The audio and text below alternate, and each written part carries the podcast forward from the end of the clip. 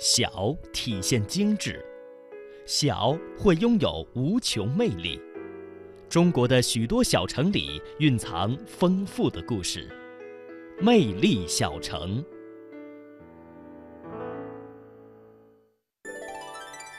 六六真游动，三三物外天。九班灵稳破飞烟，何处暗云轩？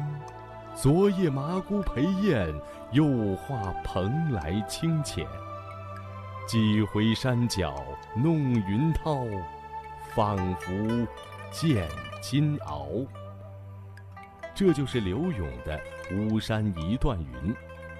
无论是朱熹还是柳永，南屏的山水都是他们灵性的源泉。他们可以仰望日月和星辰的辉耀。体悟宇宙和人生的哲思，他们也可以在山水之间与友人把酒愁唱，登高赋诗，更可以享受那种一醉方休的快意。即或无酒，近旁武夷山的山气和九曲溪的水气，也会让他们内心宁静，生出几许温柔而又浪漫的情意。这份情谊历经时光的洗礼，直至今日，依然为后人所记取。武夷学院旅游学院副院长朱平安：你看，我们现在有一个项目“寻花问柳”，这个旅游项目，寻花是什么？就开发这个五福的五福那个莲花是出污泥而不染的莲花之乡。寻花就指的是开发理学，把理学这条线路开始亚文化。还有个俗文化，哈哈，问柳，问柳就是指的什么？就是柳永嘛。你看我们那个名人馆里边那个布局里边的两两幅这个大幅的这个浮雕，一个就是苏子，一个就是柳永。可以说，从文学史上讲，中国文化史上的两座高峰，到现在也没有人能够企及的两座高峰。无论如何，南平都不能忽略它的唐宋时代。正大光明、动然四达的理学精神与武夷山轻逸洒脱、舒朗开阔的山水情怀，如同并蒂双花，几乎在同一时代在南平竞相盛放。如果说江淹的碧水丹山为南平展开了人文历史的长卷，那么朱熹和柳永就是为南平文化率先起笔的两位先贤。于无声处，一个属于南平人精神世界的山岳，在层垒堆积中拔地而起。一切还仅仅只是开始。朱平安，清代的一个医学大家叫李光地，啊，他有个孙子呢叫李清富，啊，用了几十年时间写了一本书叫《闽中理学渊源考》，其实用我们现代汉语翻译过来就是《福建理学发展史》。那在这本书里边可以全是道南理窟，他这里边列了大概一百多个学派，一千四百多个理学家，推广到八百年以前去，就这个山沟里边玩哲学的，一千多个人，所以这个地方呢真是太了不起了。与儒学道统一同生长的，还有飘荡在武夷山间浪漫的山水气息。自近代江淹之后。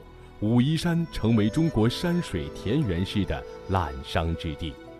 到唐宋，随着李商隐、杜甫、辛弃疾等人咏颂武夷山诗篇的广为传颂，南平的武夷山已经借着这些诗词奇才和千古名篇，成为耳熟能详的诗词圣山。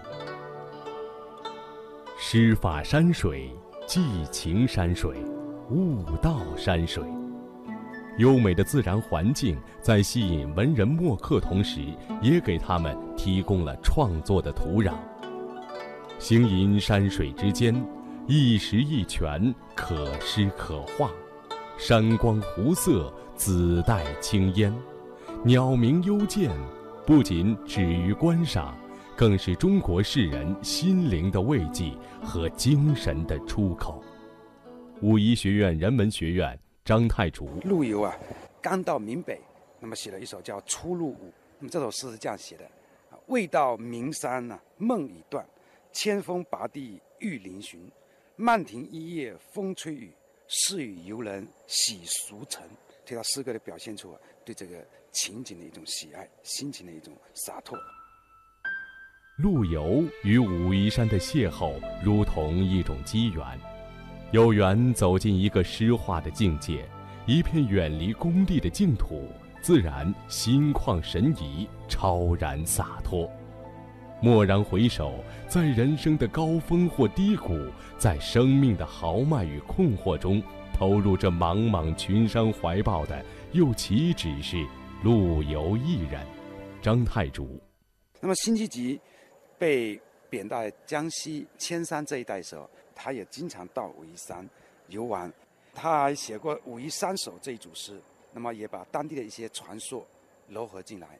他这样写的：“见说仙人此必情，爱随流水一溪云。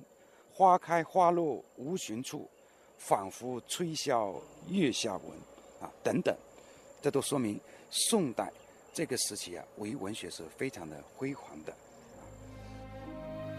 壮志未酬，官场失意，多少人选择山高水远的地方作为自己的最后的屏障。对于这些行走中的赤子们来说，武夷山一如千年不变、默然守候的知己，抚慰他们孤独的心，陪伴他们求索的路。张太竹，明白？还有一位非常著名的政治家、军事家，也是一名文学家和诗人，这就是邵武的李纲。那么李纲可以说是这个宋代这个时期。对武夷山水琢磨比较多的一位诗人，他一生大概写了五十几首有关的武夷山水的诗词，这些都成为武夷文学非常重要的一个部分。李纲，这位在金戈铁马中沉着指挥、奋勇杀敌的抗金名将，在那样一个黑暗沉重、灾难重重的社会，却落得贬黜流放的悲惨遭遇。他借六代兴亡如梦。冉冉金石月，抒发着感古伤今之情。他用“纵使岁寒途远，此志应难夺”，昭示着坚韧不拔的操守。他在官场起落沉浮的岁月，就是一首忧愤悲歌。乱世之中，山河破碎，是家乡武夷山的一草一木，给了苍老而执着的心灵极大的抚慰，让他渐渐温婉平和。张太主，刚作为一个政治家，作为一个抗金的英雄啊，那么他在抗金这个问题上，他的主张是非常鲜明的啊。但同时，一旦他回到家乡，特别是他被贬以后，他把自己的这种多年来所政治上受的一些挫折、排挤，可以说他把它放下了，全身心的陶醉这个家乡的山水。所以我们看他描写的这些家乡的山水的诗词啊，可以看到非常那种宁静、优美，表现他对家乡的一种深挚的情感。对于后代自己的山水，李纲用深情的笔触写道。轻启盘回作武夷，峰峦窈窕白云飞。重来未了平生愿，一拂清霄化得归。千百年来，武夷山的大山大水间孕育的壮阔之美，不知令多少迷途的心灵得以释怀。在这里。诗人与山水进行着最密集的互动，自然与文化相互生成。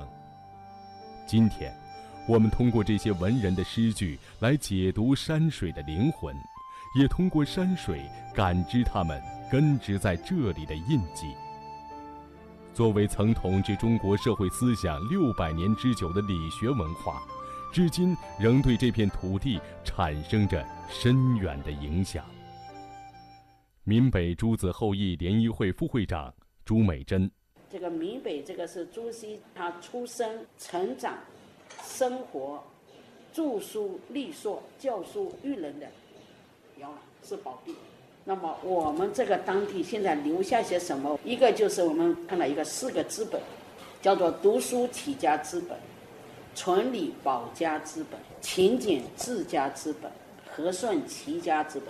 这四大资本，这是大家就是我们这个闽北啊，人人都把它当成作用。身为闽北诸子后裔联谊会副会长朱美珍和其他后裔们都深感肩负着文化传承的使命，他们有责任要让诸子文化薪火相生，世代相传。我只是把自己定位为我是朱熹的后人，我不能做坏事。所以我这个朱子后裔联谊会，我们就尽自己的微薄之力，叫做出钱的出钱，出力的出力。所以这些呢，我们也是志愿者，是去为传承弘扬朱子文化。海峡两岸啊，从零八年开始都在做的，就是朱子之路演习。我们已经做了六年了，台湾已经有十三所大学，已经从零八年到现在，都派学生走朱子之路。在朱美珍的眼中。诸子之路的魅力就在于，当学者们把诸子文化束之高阁，化成阳春白雪之时，他的诸子之路却让两岸同胞清晰地发现，这一路上漫山遍野的文化景观，都因为先人和往事沾惹上了无尽的风流。如今，理学之道已经与这里灵秀的山水、百姓日常的生活交融在一起。潜藏在每一个不经意的瞬间。武夷山市旅游局党委书记周鸿建：朱熹说：“小且落书斋，落落花堆满径，直指是文章，分毫与余兴。”朱熹认为啊，知识什么？知识就在花开花落，知识就在春夏秋冬，知识就在我们闲聊里边，知识就是那个风的呼啸，也许那个水的声音，都是知识。天地万物，俯仰之间，皆是理学的归处。如今，南平人最引以为傲、享誉中外的武夷岩茶大红袍，在吸取着山水间纯净自然的清灵之气的同时，也吸收着理学大儒们天地人和的君子之道。武夷山广播电视事业局局长崔雷鸣。朱子文化说的这个“纯天理，灭人欲”这个东西，它实际上是说人不能够向自然、向外界过多的索取，它应该要保持一个基本的生活标准以外，能够保持自然的它一个延续性。武夷山是个茶乡，但我们到武夷山的景区里，你去看那些茶商，他是在这个山边上用石块垒出一块一块的茶园，在保持我林木的自然植被的这个基础上，让林和茶相伴相生，相得益彰。所以说，名山出名茶，名茶要名山。